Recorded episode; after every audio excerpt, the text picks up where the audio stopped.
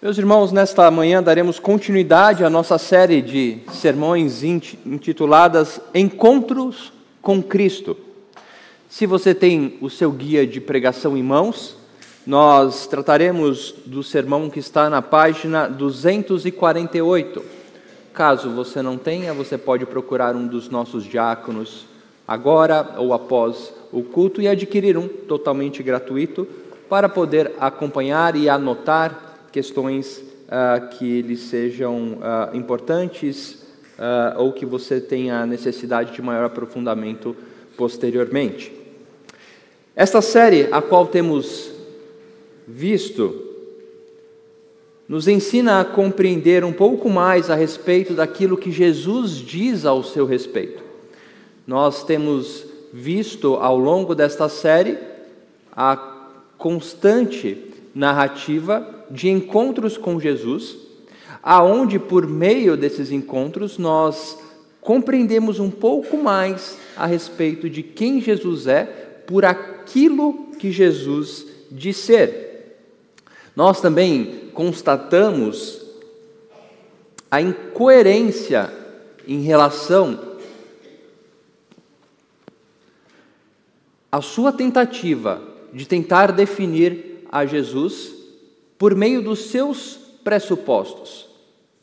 É incoerente você querer ter uma definição ou dar uma definição sobre a pessoa de Jesus sem considerar aquilo que Jesus diz ao seu respeito. É incoerente. Você até pode se sentir confortável, mas você está sendo incoerente quando não considera aquilo que Jesus diz ao seu respeito.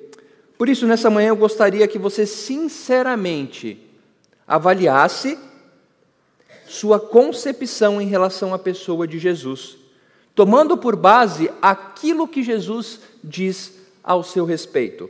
Sim, se desprenda dos seus pressupostos, se desprenda da sua, do seu histórico cultural. Seja sincero quando confrontado pelas Escrituras a respeito de quem Jesus é.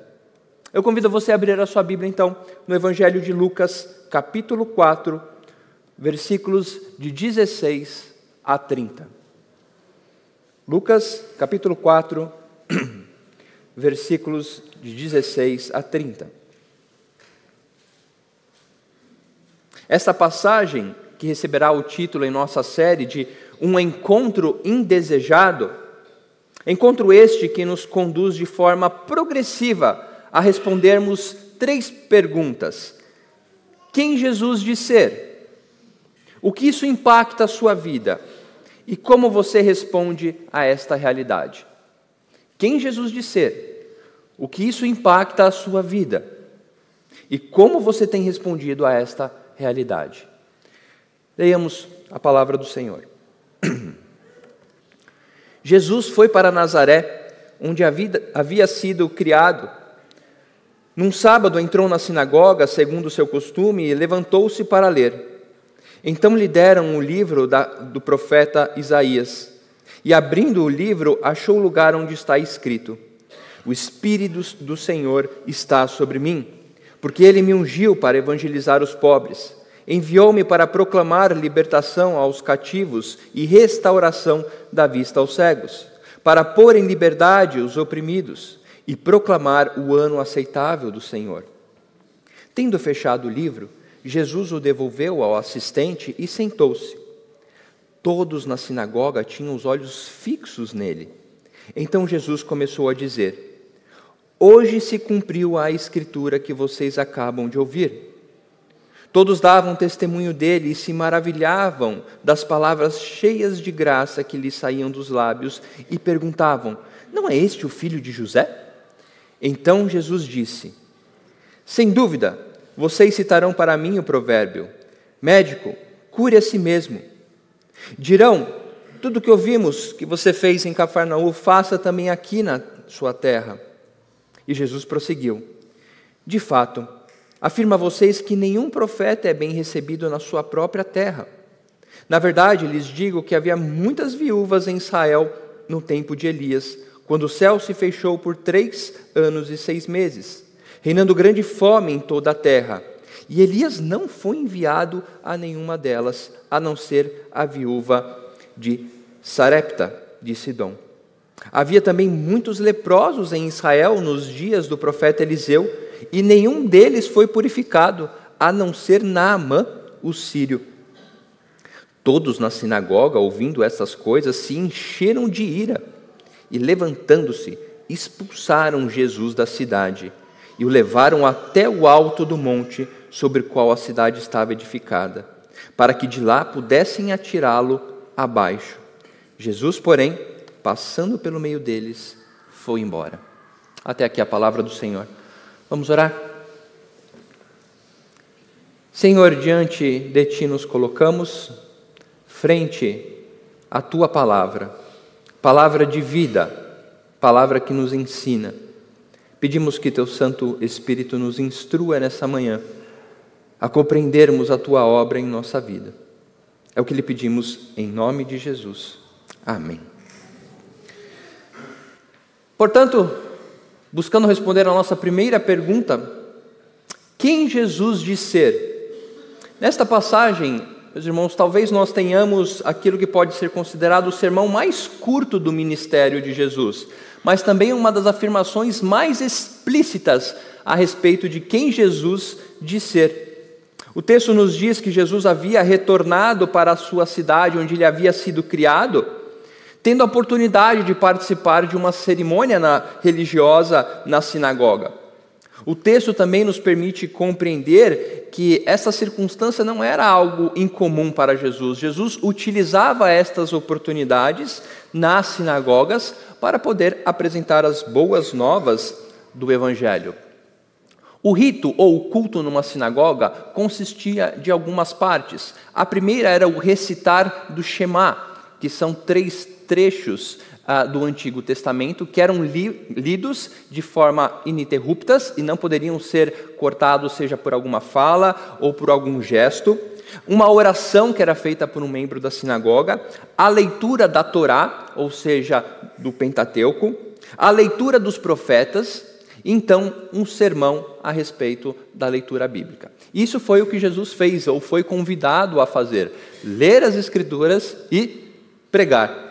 Por isso, nós veremos aqui um dos sermões mais curtos de Jesus, mas talvez uma das afirmações mais explícitas a respeito de quem ele era. Isso é algo semelhante até à nossa própria liturgia. Lemos as Escrituras, expomos as Escrituras, e esses elementos também possibilitaram, por exemplo, os apóstolos ou os discípulos a pregarem dentro das sinagogas. Se você for para o Novo Testamento, é comum ver que Pedro ou João estavam na sinagoga falando a respeito de Cristo, pois este era o momento em que as Escrituras eram lidas e explicadas. Este é o contexto em que Jesus é recebido em sua cidade. A questão é que os boatos dos sinais miraculosos que Jesus havia feito em Cafarnaum ou na Galiléia já haviam chegado em Nazaré. A fama de Jesus já havia se espalhado e havia uma expectativa daqueles que conviveram com Jesus em recebê-lo na sinagoga. Jesus estava sendo esperado em sua cidade. Havia uma expectativa. Certamente essa era uma ocasião especial para aquelas pessoas que viram Jesus crescer, que ouviram a fama que Jesus havia recebido por grandes feitos e agora Jesus estava lá. Então, Jesus entra na sinagoga, lhe é entregue o livro do profeta Isaías, ele lê a passagem que nós lemos, então Jesus se assenta para pregar.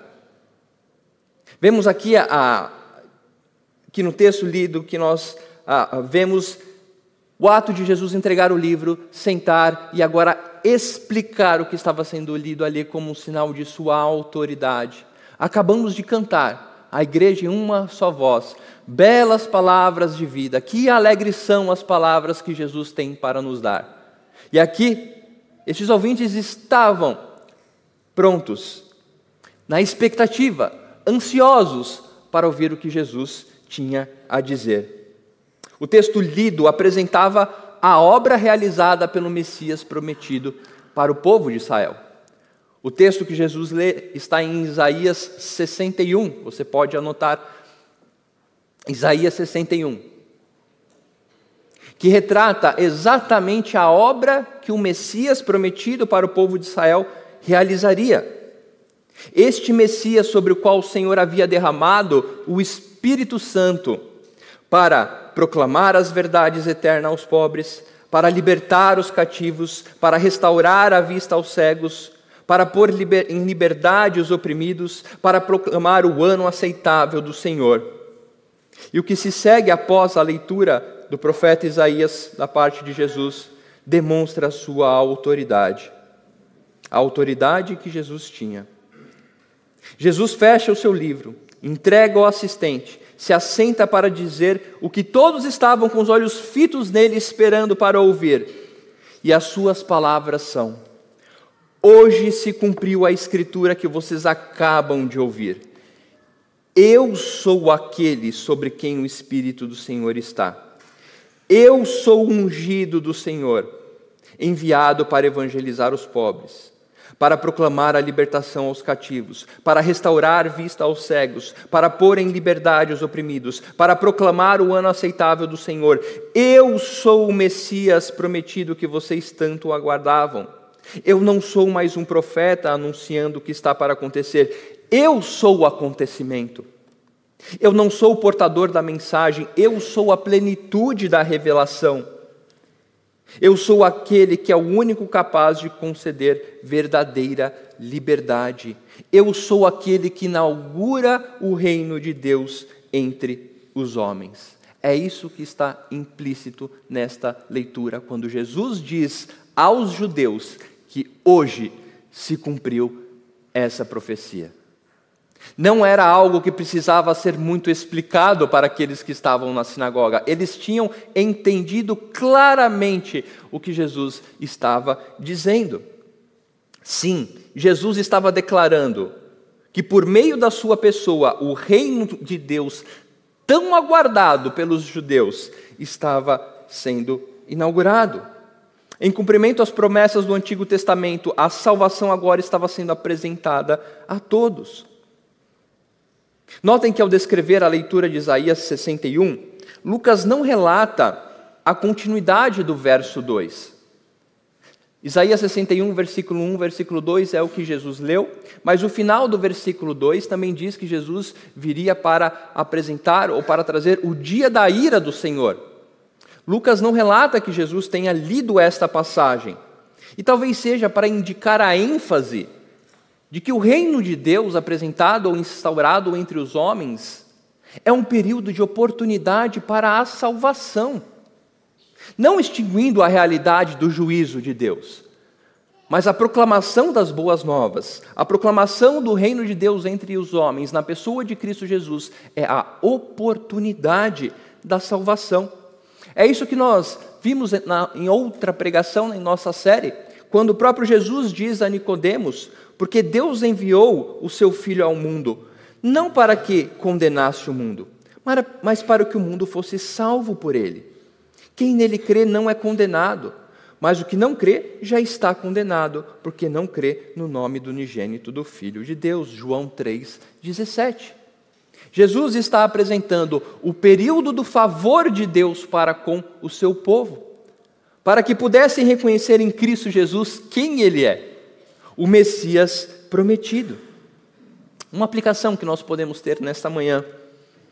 Seja sincero em seu coração ao avaliar quem Jesus está dizendo ser. Sem intermediários, aqui Jesus não está precisando de intérpretes, ah, você está ouvindo as palavras de Jesus a respeito de si. E ele diz para você: Eu sou a mensagem da salvação. Eu sou aquele que salva. Eu sou aquele que restaura, eu sou aquele que liberta, eu sou aquele que representa o favor de Deus para todos os homens. É assim que Jesus está se apresentando a você. Em Jesus, o reino de Deus havia chegado entre os homens e continua presente entre nós. O período da oportunidade para a salvação ainda está presente até que Jesus volte como justo juiz. Mas em seu encontro com Cristo, Cristo se apresenta como Ele é. aquele em quem devemos depositar nossa esperança. Afirmação esta que nos leva à segunda questão. Vimos aqui quem Jesus diz ser. E a segunda pergunta a ser respondida é como isso impacta a sua vida. Como a sua vida é impactada ao ser apresentada por este Jesus, Filho de Deus, Deus encarnado, o único caminho para a sua salvação. Como eu disse, você pode até se sentir confortável em assumir ou definir quem é Jesus para você, desde que isso não atrapalhe a sua vida. Você pode até aceitar a existência de Jesus, desde que isso não exija que você abdique ou abra mão daquilo que você acha melhor para você. E de certa forma você está certo. Sabe por quê? Porque não há como negar, seja qual for a sua posição em relação a Jesus, que isso impactará a sua vida de uma forma negativa ou positiva. A forma com que você vive a forma com que você decide a sua vida, a forma com que as suas escolhas são tomadas, mesmo você não querendo admitir, elas refletem quem Jesus é para você.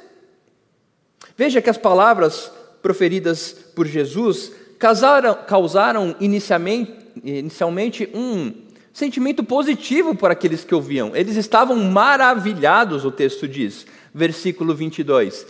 Aqueles que ouviam Jesus estavam maravilhados pelas palavras cheias de graças ditas por Jesus.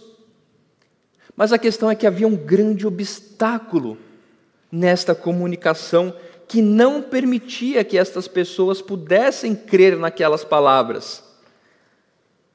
Como crer que as promessas a respeito da vinda do Messias estavam sendo cumpridas no filho de José? Como crer que o Messias tão aguardado, da descendência de Davi, que sentaria no trono, filho de José? Espera aí. Era uma barreira para aqueles corações. Sobre essa passagem, você pode anotar, não precisa ir até lá, eu lerei para você. Mateus 13 e Marcos 6 falam sobre essa mesma passagem, dão uma ênfase a respeito deste momento, deste obstáculo para que essas pessoas pudessem crer no que Jesus estava, eh, estava dizendo. Mateus 13 diz assim, versículo 55: Não é este o filho do carpinteiro? A sua mãe não se chama Maria? E seus irmãos não são Tiago, José, Simão e Judas? Todas as suas irmãs não vivem entre nós? Então, de onde vem tudo isso? Marcos 6. Não é este o carpinteiro? O filho de Maria e irmão de Tiago, José, Judas e Simão? As suas irmãs não vivem aqui entre nós? E escandalizavam-se por causa dele. Vejam que o entusiasmo pelas belas palavras de Jesus não foram suficientes para quebrar corações endurecidos que simplesmente queriam atender às suas expectativas. Não parecia algo razoável para se crer. Havia mais consequências negativas em crer que aquele homem, o Nazareno, filho do carpinteiro, era o Messias, do que continuar esperando um outro Messias. Não havia vantagem nenhuma em depositar a fé no Messias tão aguardado naquele menino que corria pelas ruas de Nazaré. Que nós conhecemos, a sua mãe, as suas irmãs vivem entre nós. Havia muito a se desprender para crer nesta mensagem. Haviam consequências mais negativas para o despreendimento daquilo que essas pessoas se apegavam, do que crer que as promessas haviam sido cumpridas. Esta é a beleza do Evangelho. Esta é a beleza do Evangelho. Jesus se fez carne, se fez homem, se humilhou, sendo Deus, não considerou ser igual a Deus, algo como deveria ser retido a qualquer custo, Filipenses 2, 6 nos lembra. Pelo contrário, Jesus se esvaziou, assumindo a forma de servo, tornando-se semelhante a você. Sim, como um homem, Deus encarnado, humilhado, rejeitado, completamente oposto a tudo aquilo que o seu povo aguardava. Crer de fato em Jesus é recebê-lo exatamente como ele diz ser. Humilhado como homem, para que a sua humilhação pudesse ser retirada de você. Jesus se fez homem para sofrer aquilo que nós deveríamos sofrer eternamente. Sofreu as nossas dores, Isaías diz muito bem isso. Era tido como enojado por aqueles que o viam. Homem de dores, que sofreu tudo que você possa sofrer. Não há dor, não há angústia, não há medo, não há derrota que você possa ter na sua vida que Jesus não saiba exatamente o que você está sentindo. Por isso, Ele é o único que pode lhe dar consolo. Jesus se apresentou completamente de forma oposta ao que o seu povo esperava. Ele não veio para atender expectativas humanas, temporais e transitórias mas Jesus veio para conceder uma nova realidade que se estende por toda a eternidade. Jesus não veio para atender expectativas humanas e temporais. Jesus veio para apresentar uma nova realidade que se estende por toda a eternidade. Portanto, crer em Jesus, segundo o que ele afirma a respeito de si, deve fazer com que você coloque toda a sua vida debaixo ou diante do senhorio de Jesus Cristo. Os seus princípios e prioridades de vida devem estar sujeitos a Jesus. A sua concepção de sucesso ou de segurança, seja ela financeira, emocional, deve estar depositada diante do senhorio de Jesus. O seu padrão de moralidade deve estar diante do senhorio de Jesus. A sua visão de mundo, aquilo que lhe traz conforto e alegria nessa vida. Tudo isso sendo entregues nas mãos de Jesus, mesmo quando isso parece loucura aos olhos humanos. Quando você compreende quem Jesus é por aquilo que ele diz a respeito de si, não há como negar que isso tem um impacto na sua vida. Ou você o recebe e a sua vida passa a ser conduzida segundo quem ele é, ou então você pode até tentar se enganar e ter uma definição do Jesus que você quer para si. Mas saiba que Jesus sabe exatamente o que você pensa a respeito dele. Nesse exato momento, ou nos dias que você tem vivido, Jesus, não eu, não a igreja, não o seu colega, o seu pai, a sua mãe, o seu irmão, o seu filho, mas Jesus sabe exatamente o que você pensa a respeito dele. Ele sabia exatamente o que estava se passando naquele momento. Ele sabia exatamente o que estava passando no coração daquelas pessoas. E Jesus não foi nem um pouco polido ou politicamente correto ao tratar aquelas pessoas. Não. As suas palavras foram palavras firmes, e por, aqui, por isso que eu digo que aqui é, é, é uma das afirmações mais explícitas de Jesus a respeito de quem ele é. Sua preocupação não era em contextualizar a sua mensagem, para que aquelas pessoas pudessem, de uma forma conciliadora, até aceitá-lo. Não, Jesus não estava preocupado com isso. Ele sabia o que elas estavam pensando. Em contraste com a sua afirmação de ter chegado o momento do cumprimento das profecias, Jesus sabia exatamente o que aquelas pessoas estavam querendo era: faça hoje e agora aqueles sinais. O que nós queremos de ti são sinais maravilhosos para que possamos crer em você. Mas o que eles não percebiam é que Jesus estava dando exatamente o que eles estavam procurando, o maior ato sobrenatural que a humanidade poderia presenciar. Deus se fez carne, habitou entre nós e tomou sobre si a nossa culpa. Você quer milagre ou sinal maravilhoso maior do que a tua conversão? Do que a tua regeneração? Do que o fato de seus olhos terem sido abertos de forma sobrenatural para quem Jesus é e agora isso moldar toda a sua vida? Jesus estava dando exatamente o que eles precisavam.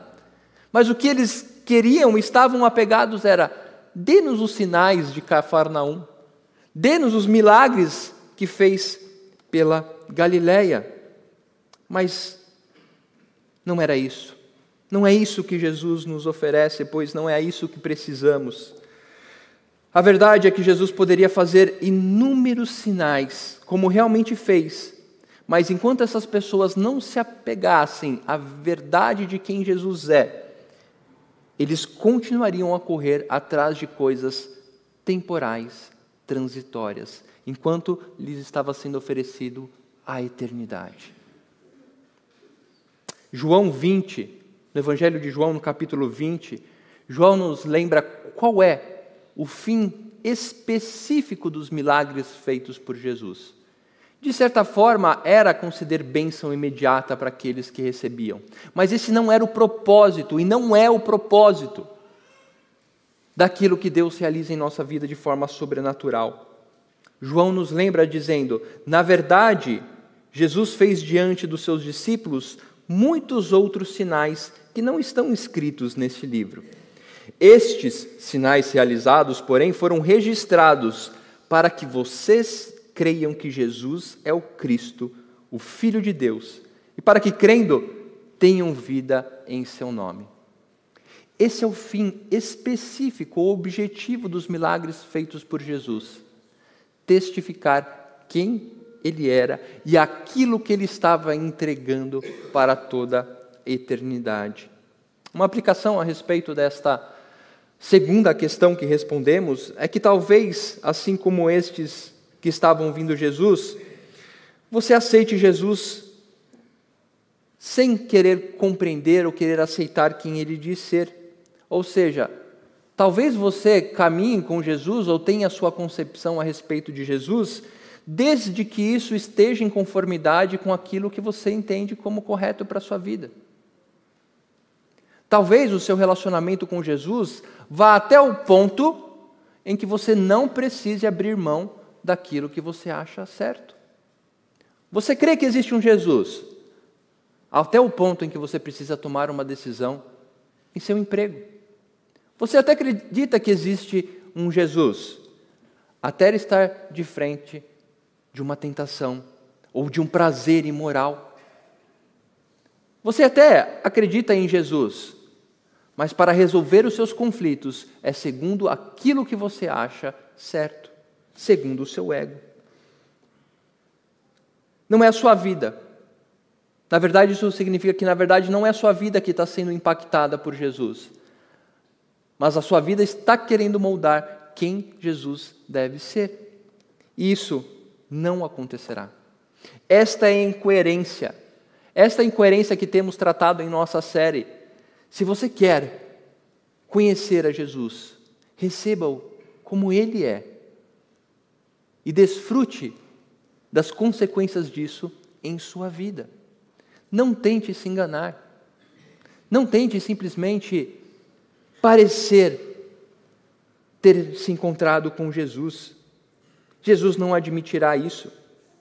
Quando Jesus diz que nenhum profeta é bem recebido na sua própria terra, ele expressa essa realidade de que aqueles a quem a revelação da salvação estava sendo dada não estavam aceitando porque não estavam compreendendo ou não queriam, não queriam se desprender dos seus pressupostos. Jesus então utiliza dois exemplos para reforçar o que estava acontecendo. O primeiro é a realidade dos tempos de Elias, em que, por um certo tempo, o céu se fechou, uma grande seca atingiu a terra. E ele diz que naquele tempo o povo de Israel tinha muitas viúvas passando por necessidade, mas Elias foi enviado para salvar ou para conceder a bênção a uma viúva fora de Israel. Jesus também lembra que no tempo de Eliseu havia, havia muitos leprosos entre o povo de Israel, mas Eliseu foi enviado para curar um leproso estrangeiro. Em ambos os casos, Jesus deixa claro àqueles que o ouviam, judeus, de que eles não deveriam se apegar à sua nacionalidade para então serem alvos da graça de Deus. Isso ficou muito claro para aqueles que estavam ouvindo. Eles entenderam perfeitamente que Jesus estava dizendo: não é assim que o Pai trabalha. Não é por vocês, vocês serem descendência sanguínea de Abraão, mas é por crerem, crerem que as promessas estão se cumprindo. E esta conclusão feita por Jesus faz cair por terra toda a empolgação e expectativa daquele momento. Quando Jesus termina de dar este exemplo e ratifica o que havia dito, deixando claro nos mínimos detalhes o que ele estava querendo dizer, toda aquela empolgação se transforma em ira. E aqui nós caminhamos para a nossa terceira pergunta. Quando você responde quem Jesus é, quando você compreende e responde que aquilo que Jesus disser tem um impacto na sua vida, quer você ou não, como você responde a esta realidade? Como você responde a realidade de quem Jesus é e a consequência disso para a sua vida. O que vimos a partir das afirmações de Jesus é que toda uma expectativa, todo um desejo por ouvi-lo se transforma em ira quando são confrontados. Quando essas pessoas são confrontadas e expostas, elas não podiam renunciar ao que estavam se apegando, em troca de algo que não atendia às suas expectativas. Jesus tem atendido às suas expectativas? Se não, quais são as suas expectativas? No que você tem firmado o seu coração? No que você tem firmado a sua razão de vida, a sua alegria? Manter um emprego? Ter uma condição de vida favorável? Ou reconhecer que em Jesus você tem tudo aquilo que precisa? Isso mesmo, esses homens foram confrontados, não conseguiram colocar na balança aquilo que lhes dava segurança com a promessa dada por Jesus. E vejam que esta ira não apenas faz com que esses homens rejeitem a Jesus, mas quando confrontados, estes homens não só o rejeitam, como tentam calá-lo. Não é só algo a, a, restritivo, mas não, quando Jesus apresenta quem nós somos e do que precisamos, e nós não temos a fé, ou não nos é dada essa fé, ou preferimos nos apegar àquilo que nos dá segurança momentânea, de certa forma buscamos calá-lo. Mas isso não é possível. Não há como sabermos os detalhes do que aconteceu. O texto simplesmente fala que estes homens pegaram Jesus para levá-lo até o alto de um monte e jogá-lo de lá para matá-lo. E, e, e, eu até gosto que os detalhes não sejam dados, porque nos mostra uma particularidade e, e eu permito pensar dessa forma. Todo aquele alvoroço, homens pegando, peguem Jesus, e o texto diz que Jesus saiu entre eles. Embora muitos tentem calar quem Jesus é, Jesus continua sendo soberano em seu propósito. Embora muitos tentem fazer de forma maliciosa, planejamento, ou até nós mesmos, tentamos calar quem Jesus é em nossa vida. O que Jesus diz é: eu continuo sendo quem eu sou. Não era chegado o tempo, não era chegada a hora do Senhor, não era chegado o momento de Jesus se entregar, foi Jesus quem se entregou, não era o momento pois Jesus é quem define este momento. Esta é a nossa realidade. Jesus, de certa forma, nos demonstra isso nessa pequena a, expressão. E ele saiu entre aqueles que tentavam matá-lo. Mas a pergunta que você deve responder de forma sincera é o quanto isso muda a sua vida. O quanto essa realidade realmente afeta a sua vida. Saber quem Jesus é por aquilo que ele diz ser. Lembre-se que o profeta Isaías também profetizou, capítulo 52, 53, a respeito de que o Messias prometido haveria de ser rejeitado. Estava no escopo, estava no plano que essa rejeição aconteceria. O servo sofredor, desprezado pelos seus, aquele que veio ao mundo, aquele pelo qual o mundo foi feito e o mundo não conheceu, aquele que veio para os seus e os seus não o receberam. Está tudo dentro do plano. Mas o que isso impacta a nossa vida? Não é a rejeição, mas o que ganhamos quando recebemos. O Evangelho de João nos ensina, mas a todos quanto o receberam, deu-lhes o poder de serem feitos filhos de Deus. Jesus se fez conhecido a todos como a graça salvadora apresentada aos homens. Você não tem direito, ouça bem, você não tem direito de ser chamado filho de Deus se você não receber Jesus como ele realmente é. Você não tem este direito de ser chamado filho de Deus se você quer um, Jesus simplesmente naquilo que te atende. Não é assim que funciona. Mas todos que receberam Jesus como Filho de Deus, que creem em seu nome, não que nasceram de sangue, João diz, mas da vontade da carne, nem da vontade da carne, nem da vontade do homem, mas de Deus.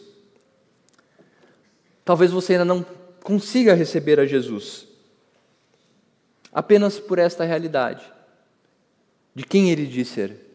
Talvez você esteja esperando Jesus atender às suas expectativas neste mundo de forma temporal, material. Talvez você esteja procurando um Jesus que aceite moldar a sua vontade segundo os seus padrões. Talvez você esteja querendo encontrar um Jesus que não lhe diga que você está fazendo o que você está fazendo errado. Talvez você queira encontrar um Jesus que não lhe mostre quem você é e ao mesmo tempo lhe ofereça uma nova realidade, o seu padrão de moralidade, a sua concepção de vida, como você deve viver. Talvez isso esteja sendo superior à mensagem de que a promessa se cumpra em Cristo Jesus. É possível que o seu coração ainda esteja apegado às suas próprias convicções. Você pode estar preso em uma religião simplesmente por um sentimento de proximidade a Deus. Pode ser que você venha a esta igreja, ou frequente qualquer outra igreja, ou busque qualquer tipo de comunhão com Deus, simplesmente para sentir que você está próximo dele. Isso é suficiente para mim, pastor. Ter um sentimento de que eu estou próximo a Deus. O que eu quero dizer é que você não teve um encontro verdadeiro com Ele. Se você não compreende o que é estar debaixo, debaixo da graça de Deus. Mas o fato é que quando se trata da pessoa de Jesus e aquilo que ele representa, não há como nós estabelecermos esta relação. Ouça bem, não há como você ser neutro em relação a Jesus. Não há como você ser imparcial. Ou você se curva à soberania de Jesus, quem Ele é e o que Ele representa, de forma satisfatória, alegre e desejosa, ou você se tornará o seu inimigo. Ou você aceita, ou você crê quem Jesus é por aquilo que ele diz ser, aquilo que ele representa, ou você se torna o seu inimigo. Esta é uma realidade para todos nós.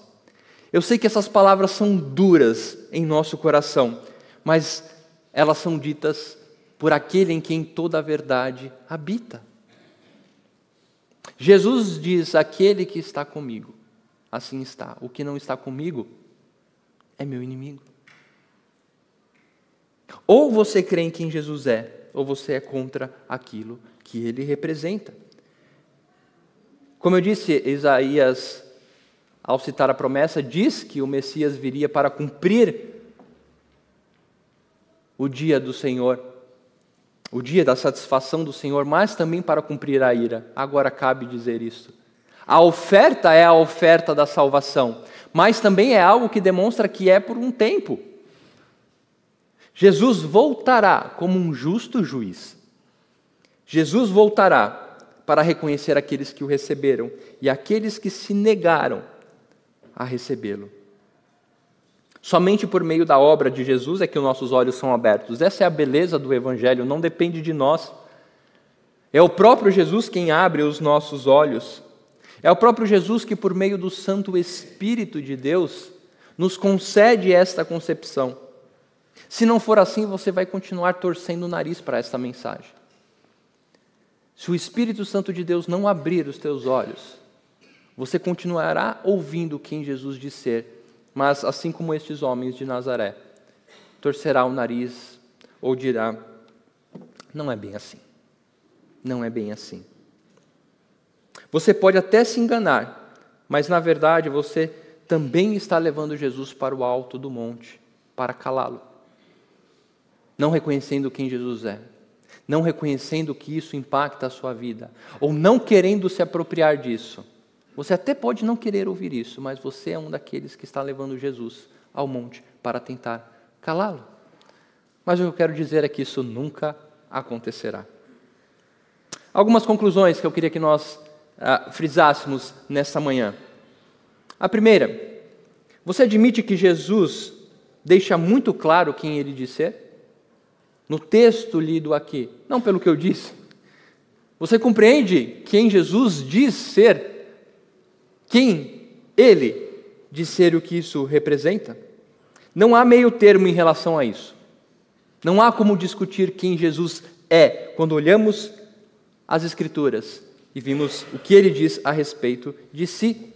Não há neutralidade, não há contextualização social e cultural que possa mudar essa realidade. Examine seu coração de forma sincera para responder esta pergunta: quem Jesus é?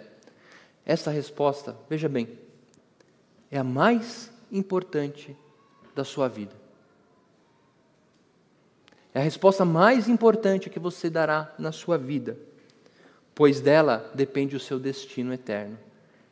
Quem é Jesus? Segundo, você compreende as implicações de quem Jesus diz ser para a sua vida? Se Jesus realmente é quem ele diz ser, o que isso muda a sua vida? Receber Jesus como seu Senhor e Salvador faz com que todas as áreas da sua vida sejam submetidas a Ele. Ao reconhecer quem Jesus é, a sua vida é entregue. É entregue completamente ao seu senhorio. Não como uma obrigação ou como um fardo, mas com a segurança de que este é o lugar em que você deva estar. Viver para Jesus não é um fardo, viver para Jesus não é um peso, viver segundo a vontade de Deus é algo que satisfaz o coração daqueles que reconhecem quem Jesus é e o que isso muda em sua vida. Por último, diante dessa realidade, qual a sua resposta? Diante do exposto aqui, qual a sua resposta? Se você compreende que você tem rejeitado quem Jesus é, se pergunte: o que tem te impedido de receber a Jesus? Talvez a sua rejeição seja o fato de você encontrar em Jesus um obstáculo para que você viva a vida segundo a sua própria vontade. Talvez aquilo que tenha ou que lhe impeça de se achegar a Jesus e recebê-lo por quem ele é, é porque você ainda prefere viver segundo a sua vontade segundo os seus prazeres, fazendo aquilo que você acha certo. E de certa forma isso é uma realidade dos nossos dias, como de todo o tempo da história. Jesus é um obstáculo para aqueles que querem viver segundo a sua própria vontade. Jesus é um obstáculo para aqueles que querem desconstruir o conceito de família. Jesus é um obstáculo para aqueles que querem desconstruir o conceito de educação de filhos de sexualidade. de sucesso, o direito de ser feliz. Quantas vezes ouvimos isso? Eu tenho o direito de ser feliz, e normalmente essa frase vem acompanhada de um pecado. Eu tenho o direito. Realmente, Jesus é um obstáculo para aqueles que querem viver segundo a sua própria vontade. Esses são exemplos de áreas na nossa vida que podemos identificar quem Jesus é para nós. Mas, por outro lado, aqueles que recebem a Jesus experimentam sim a dor de seus pecados, são humilhados como miseráveis, pois reconhecem a sua condição. Mas nesse mesmo ato de humilhação que temos, somos recebidos em Cristo Jesus. Sim, há um processo em que você é confrontado com a sua realidade. Realidade essa que lhe fará se arrepender, confessar, todo esse processo é feito com Jesus que lhe dirá: Hoje se cumpriu o plano de Deus em sua vida. Quando você compreende e você recebe Jesus por quem Ele é, o plano de Deus está se cumprindo em sua vida. E agora você pode ouvir de Jesus: fique em paz, mesmo em meio a dores, mesmo em meio a sofrimento, mesmo em meio a você olhar para o mundo e achar que você está perdendo, mesmo quando o seu coração parece que você não está ganhando ao receber Jesus. Mesmo quando os ímpios prosperam, mesmo quando você é afligido, tenha paz, pois o que lhe foi dado foi algo eterno e não transitório. O meu desejo nesta manhã é para que você tenha um encontro com Jesus e que nesse encontro você receba aquilo que ele representa na sua vida. O meu desejo é que seu encontro com Jesus não seja um encontro indesejável da sua parte, mas que seja aquilo o qual você sempre esperou. Que assim possam ser, por meio das belas palavras de vida, que Jesus se apresenta a todos como o único caminho da salvação. Quem Jesus é para você? O que isso muda na sua vida? E como você responde a esta realidade? Dirá se o seu encontro com Jesus foi um encontro indesejável ou se foi aquilo que você aguardava por toda a sua vida. Que Deus nos abençoe. Vamos orar? Senhor, diante de Ti nos colocamos sabendo de nossa incapacidade. Diante de Ti, Senhor, nos colocamos conhecendo tudo aquilo que temos feito, que temos vivido e a nossa condição atual diante de Ti. Ó Senhor, se alguém aqui ou nos ouvindo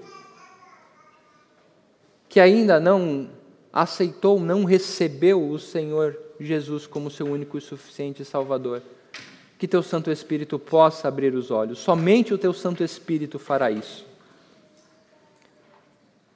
Ajude-nos, Senhor, a nos avaliarmos. Ajude-nos, Senhor, a constantemente respondermos a estas perguntas: Quem Jesus é? O que isso muda a minha vida? E como eu respondo a isto?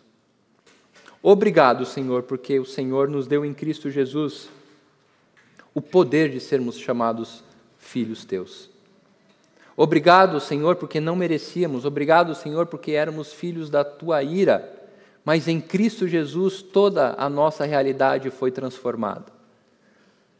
Todos os nossos dias foram transformados, mesmo ainda passando por dificuldades, por aflições, mas temos aquele que venceu este mundo e aquele que prepara e virá nos buscar. Ó Senhor, obrigado por tamanha graça. Obrigado, Senhor, por esta nova vida. Obrigado por esta nova realidade. Somos gratos. Recebemos Jesus como nosso único suficiente Salvador. E é por Ele que nós oramos. Amém.